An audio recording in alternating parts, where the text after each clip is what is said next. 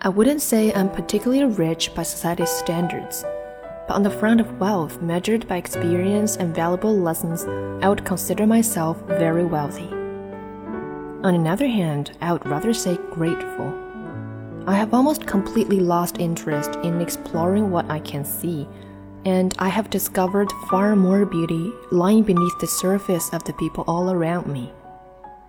Traveling as I am, staying in each place for an average of six months, has enabled me to not only see the beauty of the place lying on the surface, but also the glories and richness embedded in the cultures built by the people dwelling in them. The call to travel is definitely one that has addressed my heart unignorably. But not just for the sights and the sounds of what is foreign, but for the hearts of the people there and their stories. I would definitely say that these gems, some call nothing more than stories, are what I find most valuable. My soft heart leaps from my chest with every tale of every real person. I have had such an amazing opportunity to meet one broken and left out dry by the man she gave her purest love to. Another recklessly passionate and inspiringly unstoppable in his pursuit for what drives him. Yet another overflowing with wisdom gained by experiences.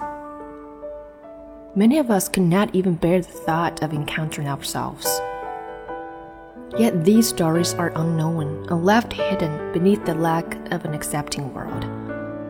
Often created by disregard and disvalue, shunned by society and left to be ignored for their lack of conformity to what the masses would call publicly acceptable now uncovered by a willing heart eager to find them. I call them beautiful.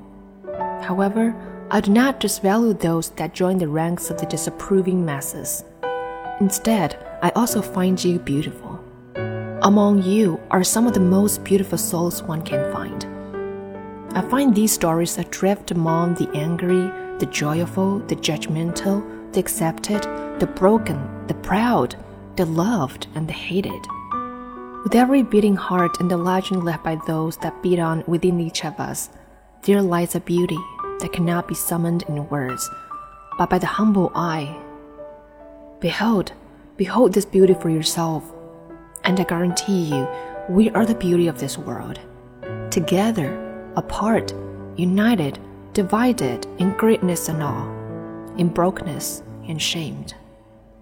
You are the beauty of this world you are the priceless gems that make our world worthy.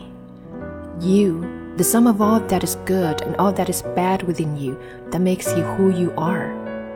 You are worthy.